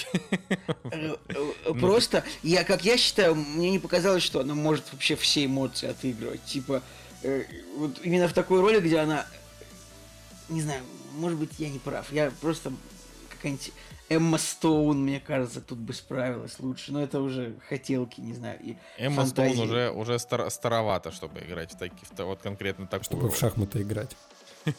Нет, ну, опять же, я реально, я вот впечатлился ее актерской игрой. Мне кажется, что это проблема сценария, а не проблема актрисы. То есть она, вот то, что ей показывали, она играла клево. Мне очень понравилась э, там сцена, когда у нее там был алкогольный загул, когда она там вся просто обрастала дерьмищем и только и бухала под э, I'm Your Venus. Ну, в общем, хорошо, хорошо, мне вот э, понравилось. Ладно. Кстати, еще классно думаю... было посмотреть на актера э, Гарри Меллинга. Вы узнали? Дадли Дурсли из Гарри Поттера. А, ребята, это классно. Вот обскакал, мне кажется, э, собственно, черт, у меня вылетело из головы имя актера Га... Дэниела Редклифа обскакал, мне кажется. И потому что я за последний год я ничего не смотрел с Редклифом, просто потому что нет, какая-то шляпа, какая-то шляпа, какая-то шляпа. А вот Гарри Меллинг взял Дадли Дурсель и пробрался в проект с рейтингом 8,9, ребятки. Вот это, я считаю, достижение.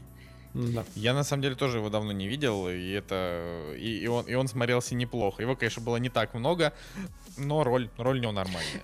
Ребята, вы будете веселиться, на самом деле, но Гарри Меллинг, он есть, короче, во всех проектах Netflix последних. Он есть в фильме Devil All the Time с Томом Холландом.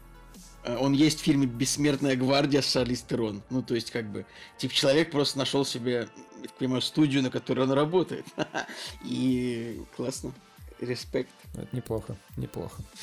Окей, а, я думаю, что мы можем идти дальше. И дальше у нас тот самый, тот самый, а, значит, фильм, от которого Николай Цигулиев а, обиделся, если так правильнее сказать. Но давайте начнем с того, что это фильм из рубрики кино от зрителя. У нас есть Boosty, про который я забыл сказать в начале. Это такой сервис, на который вы можете зайти, Э, задонатить нам немножко баблишка, и мы, например, посмотрим кино, которое вы хотите, или, скажем, какую-нибудь фразу, которую вы хотите. А, и обычно у нас там последнее время, на несколько недель вперед, у нас уже расписаны фильмы. И вот фильм, который на эту неделю попал, это фильм «Мэй». Давайте, пацаны, зачитайте кто-нибудь. Релиз, так сказать. Релиз или синапсис вообще? С чего Нет, начать? ну не синапсис. Короче, зачитать... Стойте, нужно зачитать, нужно, э, как фильм заказан был, правильно, Николай? Это ты имеешь в виду? Да, да, я про простите, у меня... Э, привет, пишет пользователь Максимилиан Сайленс.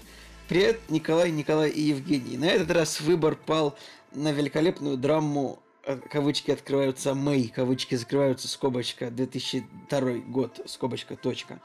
Желаю ведущим приятного просмотра, запятая также здоровья, запятая счастья, запятая процветания и больше хороших фильмов, точка. Спасибо, Максимилиан Сайленс, тоже дайте бог здоровья. Нет, за пожелание спасибо за фильм. Тут у нас э, мнения, в принципе, сложились э, примерно в одном направлении. Хотя, смотрите, человек считает, что это драма. То есть, э, а, допустим, вот на кинопоиске жанр указан ужасы, триллер, драма, комедия. вот, э, человек написал драма.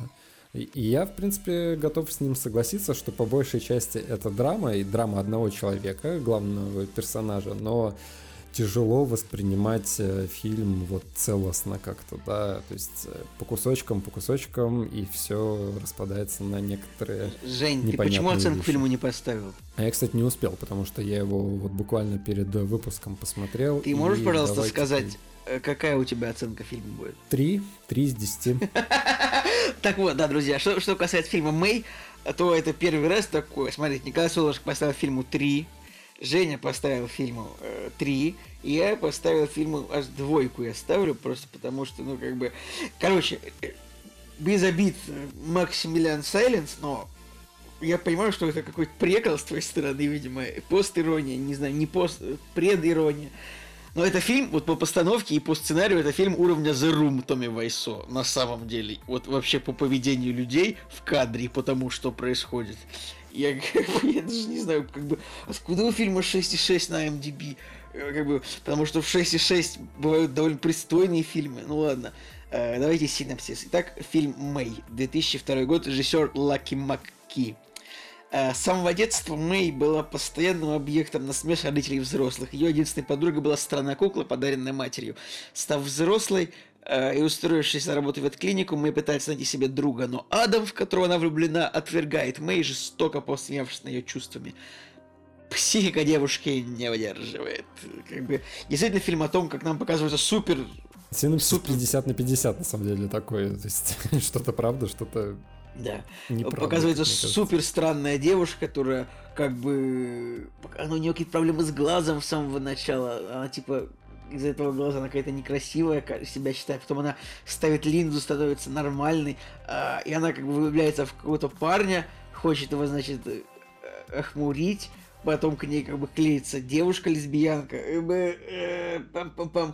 короче, фильм просто ужас, просто ужасный, типа, весь фильм жутко неловкий, потому что она как бы клеится к парню, к какому-то, причем к дегенерату, который, типа, вот просто какому-то, какому-то, он выглядит как торчок с района, она к нему клеится, и, и расскажите вы что-нибудь, я не могу просто. В фильме просто есть моменты, где главная героиня встречает какого-то чувака на улице. Он говорит такой, давай поедим мармеладок, типа. Она такая, ну давай. И они идут к ней домой, сидят, он такой, ой, как жарко. Он такой, ой, как жарко, ты не против, если я разденусь? Она такая, да пожалуйста. Он снимает футболку и говорит, ой, я просто говорю, у тебя есть в холодильнике лед? Я натру им свои соски. И я такой думаю, чё? Это как бы просто сцена случайная, типа просто... Этот... Нет, это сцена, чтобы подвести к тому, чтобы он э, целенаправленно открыл морозильную камеру. Ну, то есть, сам. Да, вот но ему не обязательно было сказать, странно. я. Ему не обязательно было говорить, я натурю дом свои соски. Чего? Зачем?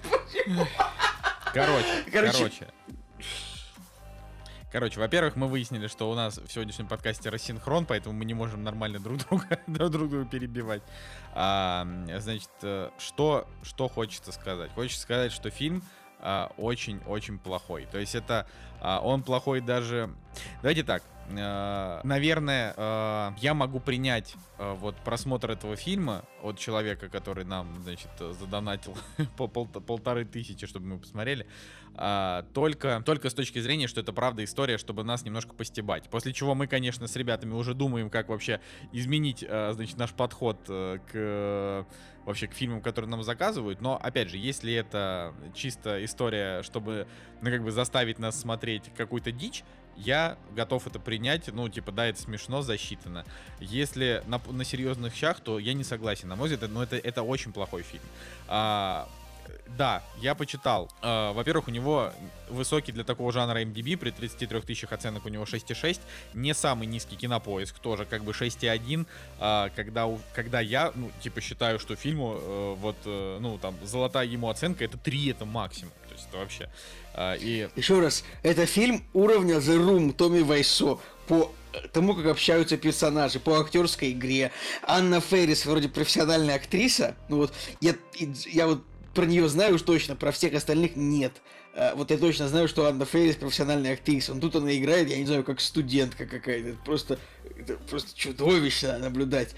Как бы главный герой, кстати, еще более-менее играет вот такого какой-то момент он такой, воу, нет, ты, ты сумасшедшая, я ухожу отсюда. И типа это, это ты, да, мы такие, да, вот он- это разумный персонаж один. И как бы, и хотя он снял ну, тут- режиссер тут некий Лаки Маки, э, да, и вот, возможно, у него такая такая как бы стилистика у его картин. У него даже есть фильм с рейтингом 7, ну, то есть там какой-то фильм называется «Рыжий» а, 2008 года. Но конкретно вот эта картина, а, она как бы... Я могу понять, наверное, что в ней еще можно было углядеть, помимо того, что она себя представляет. То есть, да, действительно, по факту у нас история о том, что главная героиня а, с какими-то не то что детскими травмами, ну типа у нее, во-первых, да, там э, изначально типа говорят, вот у девочки косоглазие, типа один глаз косит, и от этого у нее не было друзей, была только стрёмная кукла, которую ей подарила, и, значит, ее мать.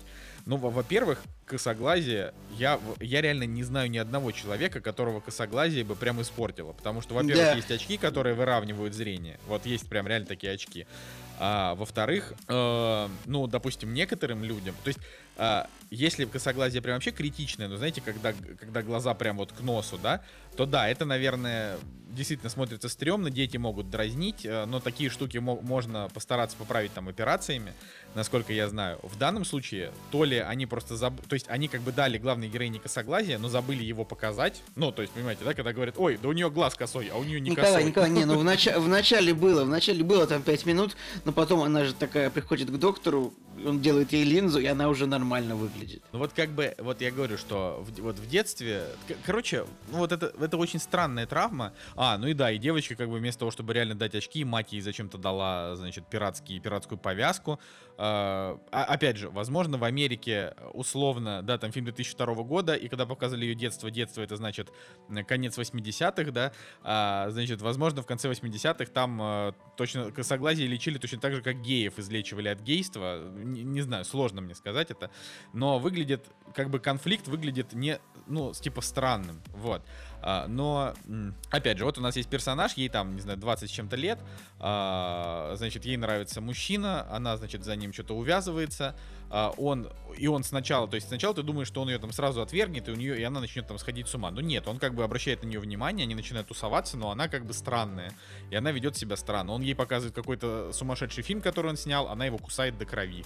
А, вот. И в рецензиях пишут, это история о том, что вот происходит с одинокими людьми, а, которые, ну, типа, не социализированы, у которых, которые, типа, в обществе не находились, поэтому они просто не знают, как правильно, и вот у них, значит, от этого корежится там психика. И я какой думаю, ну, во-первых, это херня, ну, простите, потому что одинокие люди бывают, и одинокие люди это не равно социопаты, она как бы социопат, очевидно, ну, то есть она, а, когда она там начинает убивать людей, у нее абсолютно никаких на эту тему эмоций нет, это значит, что она, как и все там маньяки-убийцы, она социопат. Ну вот. И это немножко разное. Это уже история не про одиночество, а история как бы про, ну, условно, становление маньяка. Ну, как история, она слабая, графика там отвратительная. А, сцены, там большая часть э, сцен, которые как-то вот, ну, кровавые, они все мерзкие. То есть они все такие, знаете, вот, ну, такие вот то есть вот, вот пила, например, если вспомнить, пила не мерзкая. В пиле там, я не знаю, конечности отрубали, но она не мерзкая. Она как бы кровавая. А вот Мэй, она именно мерзкая. Она такая какая-то сальная, какая-то вот вся такая. Вот. А, и вот э, как бы когда, когда фильм заканчивается, ты просто думаешь, господи, что за что за несусветное говно я посмотрел только что. То есть это вот, это прям, э, это вот прям стопроцентная бинго, когда ни актеры э, не показывают перформанса, ни сценарий, ни идеи, потому что она слабая. И по итогу, э, единственное, что там была, ну, там было несколько шуток, одна из них была смешная прям, вот. И, и все. Вот. Но при этом американцы этот фильм как бы вроде как любят. Возможно, он для них просто такой же культовый, как э, какие-нибудь э, там ужастики 80-х, 90-х, но, но опять же, если сравнивать Мэй с каким-нибудь Криком или с каким-нибудь Кошмаром на улице Вязов или с Пятницы 13 э, ну, что это такое? Просто, просто хрень. Цигулиев прав вообще на 100%, что это прям э, уровень постановки The Room. Единственное, что там актеры, ну, все-таки чуть более профессиональны, но э, режиссер, очевидно, не камеру нормально не может поставить. То есть он просто ставит ее, и вот она стоит. да, и актеры в ней что-то делают. Ну, да, ладно. Камеру ставит оператор, режиссер руководит оператором. Режиссер говорит, делай так. Смотри, не, на самом деле, отчасти правда, отчасти неправда. Смотрите, я соглашусь с тем, что люди, которые пишут в рецензиях о том, что это проблема одиночества, она все-таки, вот эта проблема, она читается. По крайней мере, я прочитал эту проблему, и я опять же соглашусь, что это больше драма, это не ужасы. И нужно было делать этот фильм реально драмой. Вот эта вот мистификация, ну вот мистика с куклами, с вот эта концовка, когда кукла оживает, это вообще просто bullshit, который портит э, всю картину. Потому что, опять же, повторюсь, из э, кусочков слепленных там ужастиков, триллера, какой-то, возможно, комедии, а это все вместе не работает. То есть, если бы это была реально такая триллер-драма, вот конкретно, с определенным жанром, а, с, про- с проблемой человека, который с детства и до своего совершеннолетия забитый, э, не социализированный, и вот он пытается сделать первые шаги, да, там, найти вторую половинку, на работе какие-то, да, дела сделать, устроиться в этом мире. Это было бы интересно. А так здесь немножко вот из этой тематики копнули, начали в мистику лезть с этой куклы, которая руководила или э, говорила внутри вот этой девушки. И это вот все вместе, оно очень странно смотрелось. Смотрите, по моментам, возьмем там парня, да, он говорит, слушай, пойду сегодня в кино смотреть э, Дарио Арджента. Она такая, не-не, может быть, не пойдешь. То есть есть какие-то отсылки, да, к другим режиссерам, к, допустим, вот эти отсылки, они говорят, о чем интересуется парень. То есть еще до того, как показали его комнату, уже можно было вот по, допустим, вот по этой фразе а, предположить, что парень такой, типа, ужастики любит вот эти вот странные, кровавые, там и так далее, и так далее. Из вот таких вот моментов они как-то мелькают, но они вообще ни, никак не помогают этому фильму. Самое забавное, что в продюсерах у этого фильма есть э, такой человек, по, по крайней мере на кинопоиске, на MDB еще не проверял, Мариус Вайсберг, это продюсер всего адового трэша, который творится в российском кинематографе. И э, Мэй был его первым продюсерским проектом, потом он вот в России начал продюсировать. И от него здесь есть какая-то адская пошлость, которая исходит от Анны Феррис. Ты думаешь, ты думаешь, это Мариус Вайсберг устроил? Слушай, не-не, я, я не думаю, я просто предположил и такой подумал, блин, было бы забавно, если бы Мариус Вайсберг э, открыл, э, э, открыл Анну Феррис, и я такой, ну, вообще они друг друга стоят по тому, что происходит на экране, и потому Не, ну, как... давай э, так, я сейчас, я сейчас на, просто на одну коро, кор, коротенечкую минуту чуть-чутку напомню, что Анна Феррис — это героиня, э, значит, женщина, известная в первую очередь по э, фильмам «Очень страшное кино», в да. которых она, ну, в которых она натурально просто отыгрывала самые похабные вообще моменты в истории американского а кинематографа. Муви 43. Не, ну смотри, ну Муви 43 это как бы это скам, понимаешь? А, а очень страшное кино это все-таки классика, то есть это разное. Ну ладно, да, да. Ладно, по поводу Ребят, самого фильма. Самое смешное, что это типа первый продюсерский проект Маруса Вайсберга, судя по кинопоиску. Лыл. Вот если по поводу фильма, на самом деле даже сценарий, он э, гуляет от и до. То есть э, вы уже сказали, да, про то, как э, можно под сомнение поставить проблему ее социофобии, но просто максимально поверхностно показали ее родителей.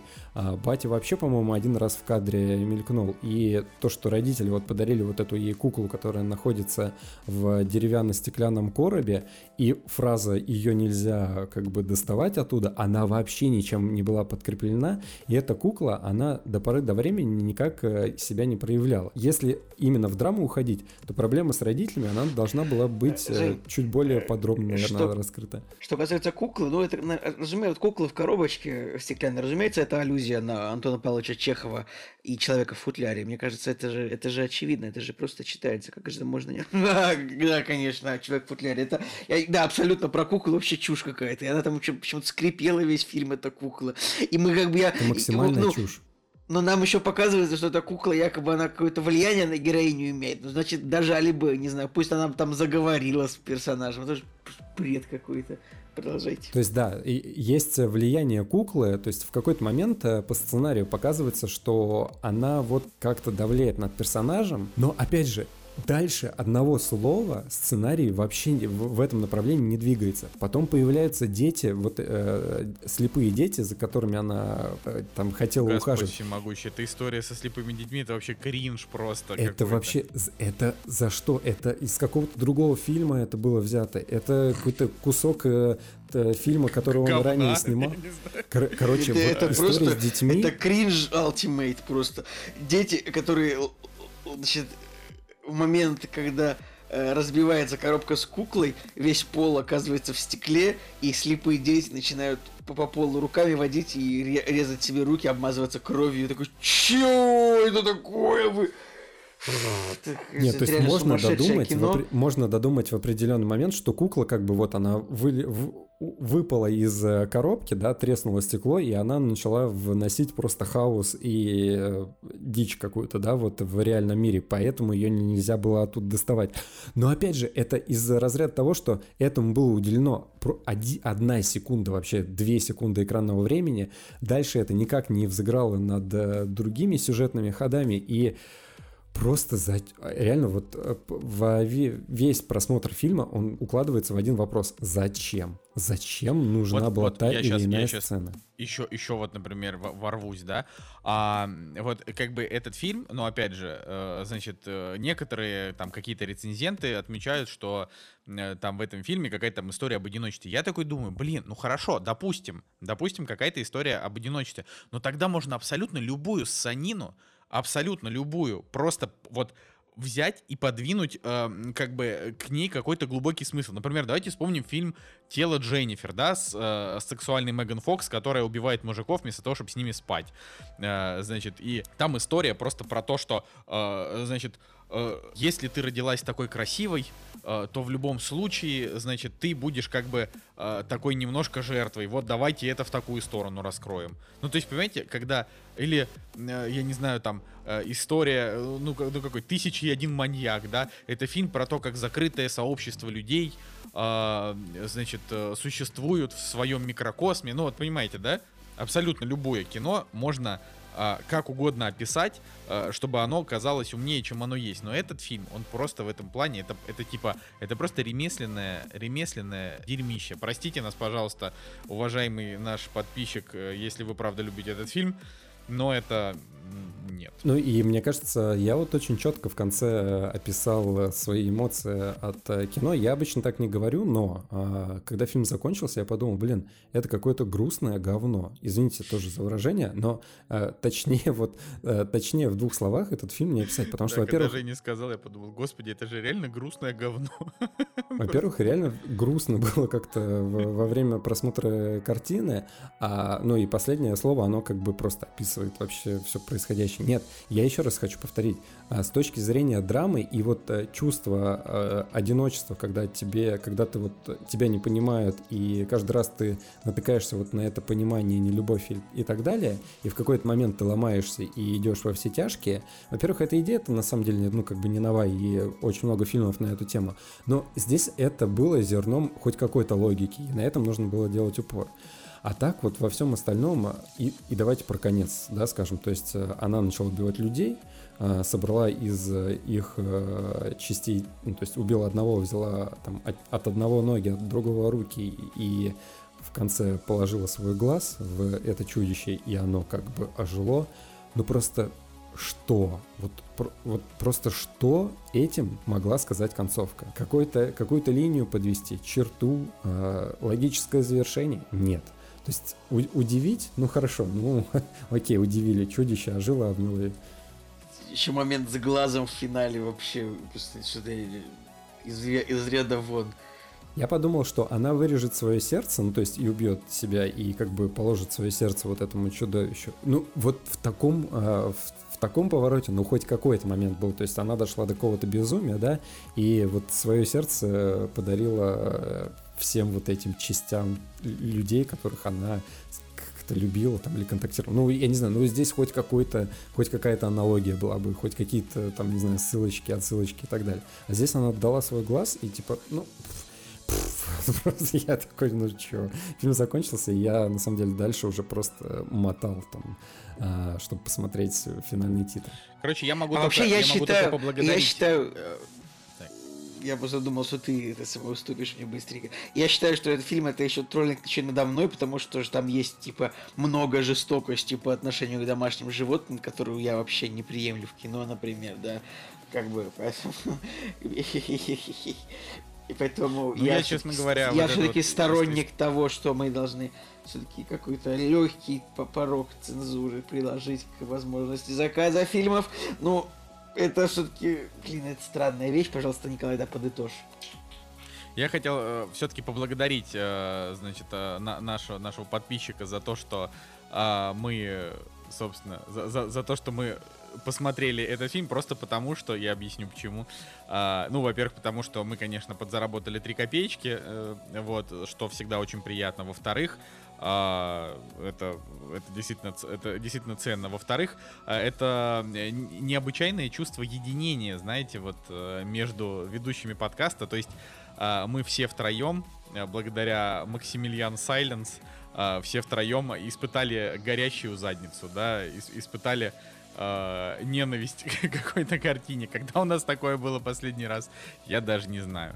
Вот, поэтому, поэтому, да, за это я могу поблагодарить, э, но, но честно, ну, прям мне вот 90 минут а, это было реально вот мне жалко было их, они закончились. Я подумал, господи, ведь это, ведь моя жизнь стала короче на 90 минут после этого.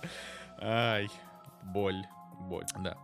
Ладно, я думаю, что э, я могу немножечко рассказать. Я не планировал большую какую-то речь про реинкарнацию, просто чтобы, э, чтобы провести такую э, черту между плохим хоррором и хорошим хоррором. Вот, если вы дадите мне такую возможность. А, Конечно, дадим. И еще вот тут а- абсолютно удивительно, вот просто в догоночку, то, что у этого фильма рейтинг 6,6, а у кого-нибудь солнцестояние, типа, рейтинг 7,1. Хотя, ну, типа, солнцестояние, типа, это во всех смыслах, это неоднозначно, но во всех смыслах это великолепное кино. Тяжелое, но крутое. Это просто помои. И как бы рейтинг у них плюс-минус, там, 0,5 балла. Это, это, ну, это, это... А какой рейтинг у реинкарнации на MDB, Николай? У реинкарнации 7,3 на MDB. 7,3, ну ладно. Но у него не знаю, 6,4 кинопоиск. Как, как у Мэй, реально, это ну просто... У этого, у великолепного ужасика It Follows, э, как, тоже какой-то низкий рейтинг от пользователей, хотя... э, хотя сам... Сейчас, какой же... Вообще 6... и- У этого фильма рейтинг выше, чем у фильма It Follows. Вообще, это просто убийство здравого смысла во всех смыслах. Обалдеть можно. Охренеть. Я все, я вышел из чата, из всех чатов.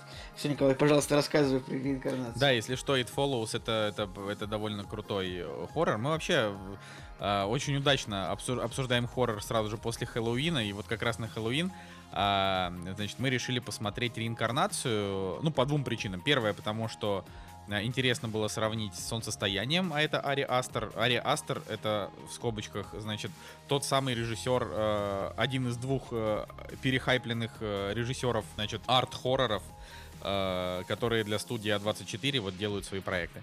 А, ну и просто было интересно, насколько это вообще. Ну и плюс про реинкарнацию там были, там, там вот как раз мнение а, от э, этот фильм лучшее, что произошло с хоррор-индустрией за последние годы, и солнцестояние не смогло повторить этот успех, до типа отвратительная дерьмина, э, претенциозная, что за кошмар. Ну и там в том числе солнцестояние тоже говорили лучше, например, как второй фильм лучше первого. Я вот так скажу. Реинкарнация Ари Астера это ровно точно такой же фильм, как Солнцестояние. Это два одинаковых фильма. А, просто в разных декорациях. Если, если вот очень подумать, да, они немножко исследуют разные темы, но чуть-чуть, да, буквально, потому что в целом там все равно есть потеря, а, ну, вот, как бы у главного героя потеря, а, проблемы в семье, а, и все это связано с какой-то как бы так сказать, чер- с чертовней какой-то, чертовщин. Вот, а, потому что в, в, в солнцестоянии там же в итоге была же мистика, правильно? То есть там не только, не, не только люди там творили разные дела, но там же вроде как еще был, был какой-то Была, такой была, да. полу какой-то мистический флер. Я, я честно, я просто сейчас уже не помню. Вот, был- Ну, было ли на там. самом деле, э, в солнцестоянии нет, мистики там не было, там было все Точно не было? завязано По-моему, на. там ну было там к- фантастики не было. Там они пили какие-то эти. Там были какие-то наркотики, вот они пили, принимали что-то, что на сознание действовало так, Нет, что нет, мы а как видели же, мистику. когда они приехали, там целый день, э, то есть солнце светило, то есть световой день был очень длинный какой-то, они такие, так, Так а как это, а как, а, Жень, так как называется фильм? Солнцестояние, типа самый долгий фильм в году. Поэтому ладно, там солнце и светило весь день. Умыл, умыл, умыл, значит, нас Николай Цигулиев. Короче, э, значит, что такое реинкарнация? Тут история следующая. Фильм точно так же, как и «Солнцестояние», он идет черти сколько, больше двух часов. а, И все эти два часа он очень некомфортный, он ужасно нервирует, но при этом он не страшный. То есть там нет такого, что ты как бы сидишь и, и тебе прям, прям страшно. Там реально таких вот... ам, таких вот моментов, когда, когда ладошки потеют, и ты такой думаешь, блин, сейчас вот выскочит, да? Там таких моментов, наверное, три за фильм. А, и они все, наверное, ближе к концу или во второй половине. А, в первой половине это такая, а, такая мрачная, а, грустная, а, остросюжетная, что ли. Нет, наверное, даже без остросюжетной. Короче, это такая, это, это такая мрачная драма а, кровавая. То есть в, чем, короче, история? Умирает бабка, а, значит, э, мать главной героини, умирает от старости. а, и остается вот в этом, значит, замечательном доме остается мать, ну, то есть же- же- там женщина, ее муж и двое детей. А, старший сын, он такой немножко дерганный, ну, я не знаю, сколько там, ну, допустим, старший классник, да, он немножко дерганный и странный, но в целом обыкновенный подросток. А, и младшая дочь, она какая-то от- отъехавшая. У нее, ну, там еще и у актрисы, у девочки, у нее такая внешность, а, как будто бы она как будто бы она что, ну типа, как будто она ребенок с синдромом Дауна, но на самом деле это не так. То есть, а, но не совсем прям такая вот внешность, как у детей с, с синдромом Дауна, а вот прям а, вот такая около. Поэтому, в общем, девочка криповато выглядит, честно, вот эта вот актриса. Я надеюсь, что в жизни она а, то есть я надеюсь, что здесь ее подгримировали, иначе ей тяжеловато придется, надо сказать, потому что она правда крип криповато выглядит. Вот, и, в общем, история, она очень быстро развивается, хотя фильм, фильм долгий. А, Значит, очень много образов в этой картине. Ее, я вот не буду их все рассказывать, но это вот как и солнцестояние, тебе нужно взять там Википедию и открыть и прочитать, что означает вот эта печать. Эта печать означает символ там, не знаю, 170 демонов в особенной книге демонов, которые там это типа демоны, э, но по христианским там традициям. И ты такой, вот этот демон, он значит вот это, вот этот демон значит вот это. И это как бы вот история, она такая, она вот в отличие от, получается, солнцестояния, она с мистическим э, налетом, а, но вся мистика, она там уже идет э, ближе к концу. А, в первой половине это просто такой вот реальный мрачняк. То есть э, сначала умирает мать, а, и у главной героини, у, у женщины, у нее начинается а, что-то вроде нервного срыва, во время которого она, э, значит, она делает миниатюры, э, ну, типа там домики всякие, и она в них визуализирует все, что происходило в ее жизни. Например, там на начало фильма она делает э, миниатюру о том, как ее мать умирала в, там, в хосписе, например. Вот, и она не знаю, как-то вот, возможно, это такая художественная часть фильма, но она очень быстро делает эти миниатюры, что-то в фильме произойдет, там на следующий день у нее уже, она там сидит и делает этот домик, от этого возникает нереальность происходящего, ты до конца не понимаешь, вот это все, что происходит, это как бы реальный мир, или это типа какой-то там второй слой, а, а- а есть кто-то, кто за ними следит, и, возможно, то, что эта женщина делает вот эти вот миниатюры из домиков, возможно, кто-то ими точно так же рулит, ну, в общем, это какие-то такие мысли, но основная суть это в том, что вот а, там сразу за матерью очень жестко и жестоко умирает а, вот эта вот младшая дочь. А, Умирает она, ну, то есть это вот как в таких стандартных, а, вернее, наоборот, не как не в стандарт, а как вот, как вот у Ари Астера, вот в его лучших традициях, так сказать. То есть а, она едет с братом на, на тусовку, она съедает там пирог, у нее оказывается аллергия на орехи, ей становится плохо, он ее сажает в машину, они едут. Ей становится тяжело дышать, а, она открывает окно, вылезает в это окно, и тут на дороге оказывается какой-то сбитый лось, брату приходится, или там какая-то сбитая собака, не знаю, брату приходится сворачивать, и девочка головой налетает на столб, и у нее отлетает голова, ну типа. Вот, Ой, ты какой, такой- какой, ка- Николай, какой ужас. Так да, так говорю, фильм, он в этом плане, он жутко некомфортный. Вот, типа, у нее отлетает голова, девочке там, не знаю, сколько лет, не знаю, там, 12, э, и она так еще, и реально, девочка-то крипово выглядит. И вот, э, и тебе, то есть, у тебе показали буквально на полсекунды, как отлетает голова, на полсекунды вообще, то есть, ты, ты даже до конца не понимаешь, это тебе показалось или реально это произошло. И дальше не показывают. И он, типа, едет на машине, возвращается домой, ложится в кровать, и вот он ложится, кладет голову на подушку, э, а с утра, наверное, с утра, типа, он просыпается, э, и чисто камера сфокусирована на нем, а, и слышно, как вот женщина там, раска... там спускается вниз и говорит, типа, вот э, такая, ой, мне там нужно съездить в магазин, и вот она спускается к машине, и ты как бы сидишь такой в ожидании, тебе ничего не показывают, тебе показывают только лицо мальчика, который как бы лежит на кровати от шока, да, потому что он-то видел, что произошло, это мы как бы не увидели, а он-то видел. Вот. И дальше там начинаются вот эти закадровые крики, типа, господи, что кошмар. Ну вот. И на фоне, э, на фоне вот этого вот шока от того, что сначала умерла мать, а потом умерла еще и, значит, младшая дочь, э, женщина начинает э, так сказать, связывать свою жизнь со спиритуализмом. Это я сейчас вот с минимальными спойлерами. вот. А, и, ну да, в общем, это стоящий, стоящий фильм. Стоящий он тем, что он, он необычный, там очень круто расставлены акценты. То есть, если вам понравилось солнцестояние, то реинкарнация тоже понравится. То есть, это именно про то, что э, здесь в этом фильме не нужно, э, тебе не нужно в лицо показывать какую-то дичь, потому что очень многое происходит за кадром, и ты сам додумываешь, и тебе от этого становится еще более жутко. Но при этом здесь достаточно всяких мерзотнейших сцен на тему того, что там вот, не знаю, отрубленная голова девочки, облепленная мухами, муравьи, которые там залезают внутрь человека. Ну, то есть тут прям вот такие, тут много ну, прям всякой как вот солнцестояние, вот... да. Да, да, вот прям как солнцестояние. То есть это, это вот кино, в котором, и вот эти фигуры из трупов, э, то есть... Э, как бы это сказать, вот это э, сосредоточение человеческих частей тела и каких-то фигур, то, что было в солнцестоянии, в реинкарнации он это тоже использовал. Вот. Э, и как бы фильм, конечно, реально жуткий, но после него ощущение, что ты посмотрел крутое кино. То есть он заканчивается, и ты такой, так, типа, окей, я понял, что вот сюжет закончился таким образом, а что это значит? Ты реально лезешь в Википедию, ты изучаешь, тебе, и ты такой, по итогу ты такой думаешь, блин, ну клево, то есть они заморочились.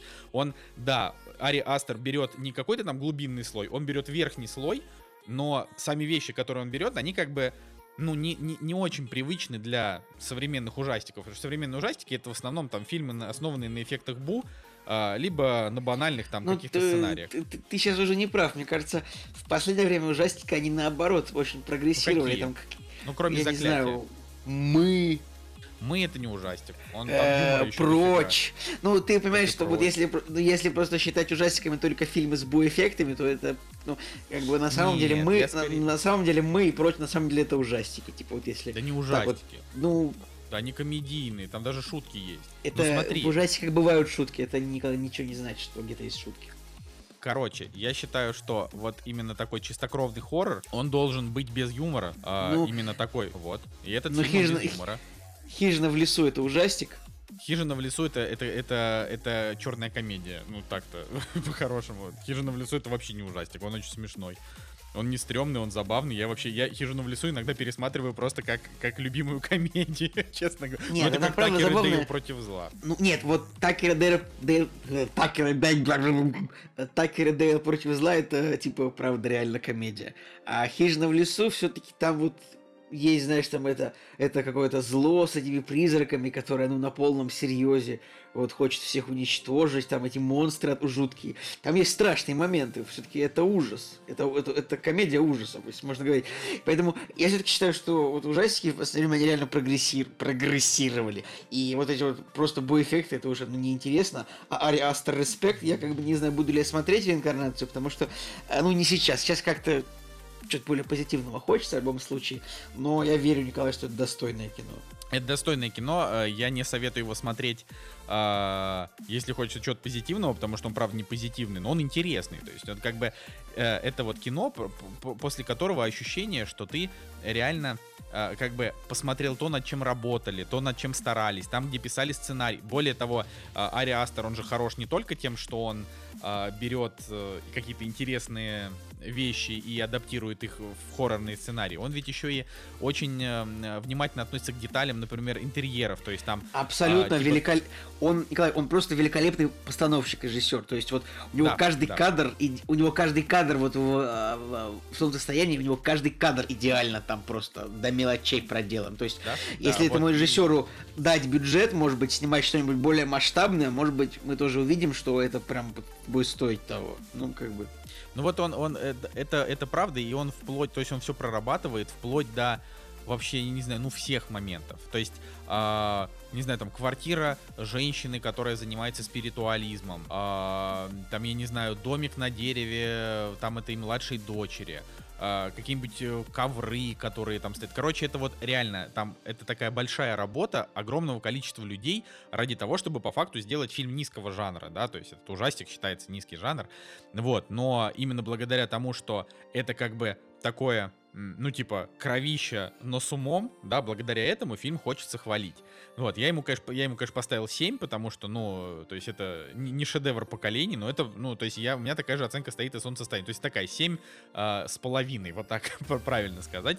То есть это хорошее, крепкое кино, э, да, может быть немножко простовато, если, если копнуть, э, но, но, но если вас как бы не корежит от каких-то возможных мерзостей, да, не как в фильме Мэй, когда вас э, корежит скорее от того, насколько, э, насколько тупо все, вот, а вот именно от каких-то реально там неприятных моментов, э, то можно, можно глянуть. Ну и опять же, вот стоп последнее, что если солнцестояние вы любите, то это ровно, вот ровно такое же кино. Типа вы э, получите примерно тот же самый спектр эмоций от этой картины, э, различие только в том, что там фильм чуть посветлее, э, ну как бы, то есть там вся дичь происходит неважно днем или ночью, и в основном там светло, а здесь, э, ну он такой чуть, чуть более мрачный по атмосфере, но это вообще не важно, то есть он, было бы тут светло в этом фильме, да, это было бы точно такая же, точно такая же история с точно такими же там образами и сценами, в общем, мало на что влияет именно наличие там дневного света в кадре.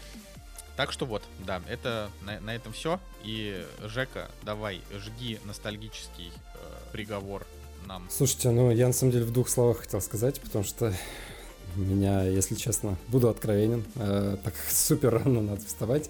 Э, пару слов всего скажу про «Вспомнить все». Посмотрели фильм 90-го года, э, фильм Пола Верховена, которого я просто обожаю за Робокопа, и Смотрите, была предыстория такая, что мы посмотрели Кристофера Нолана за выходные три фильма. Начало э, «Престиж» и «Интерстеллар». И я вот пересмотрел начало и был, конечно, просто воодушевлен этим фильмом, то, как там все это происходит, все вот эти хитросплетения сюжета, подсознания, кто где находится. И после этого посмотрели фильм 90-го года. Подожди, вы за одни выходные посмотрели все три фильма?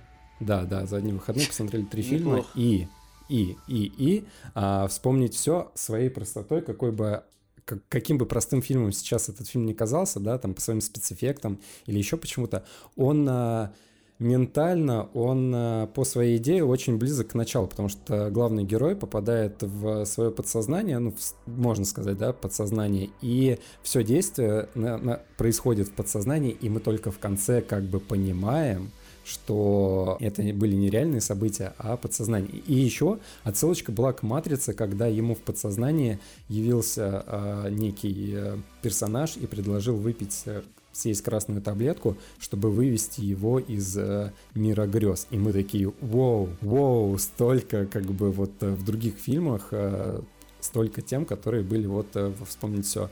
А, интересный фильм, жестокий, э, с практическими спецэффектами, грань практических спецэффектов и компьютерных, то есть последний, последний фильм с практическими спецэффектами, с куклами, с макетами и так далее. И один из первых фильмов, где вот начали использовать motion capture. В общем, фильм такой на грани поколений. А Нолан? Ты нам еще про Нолана обещал. Слушай, ну, Нолана, к сожалению, уже не успеваю. Ладно, э, я думаю, что на этой неделе тогда мы заканчиваем наш замечательный подкаст. Вот, и с вами был Николай Солнышко. Николай Цугулиев.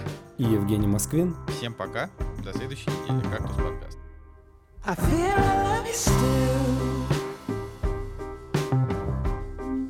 There's nothing